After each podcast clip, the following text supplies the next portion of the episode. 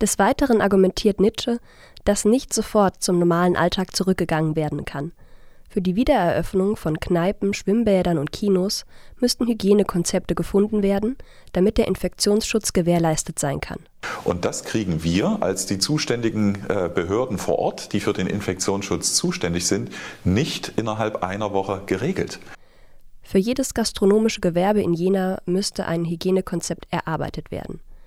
Das sei nur schrittweise möglich, da die Hygienekonzepte auch vom Jenaer Gesundheitsamt abgesegnet werden müssen. Bis die Jenaer Kneipen und Restaurants wieder öffnen können, wird es also noch eine Weile dauern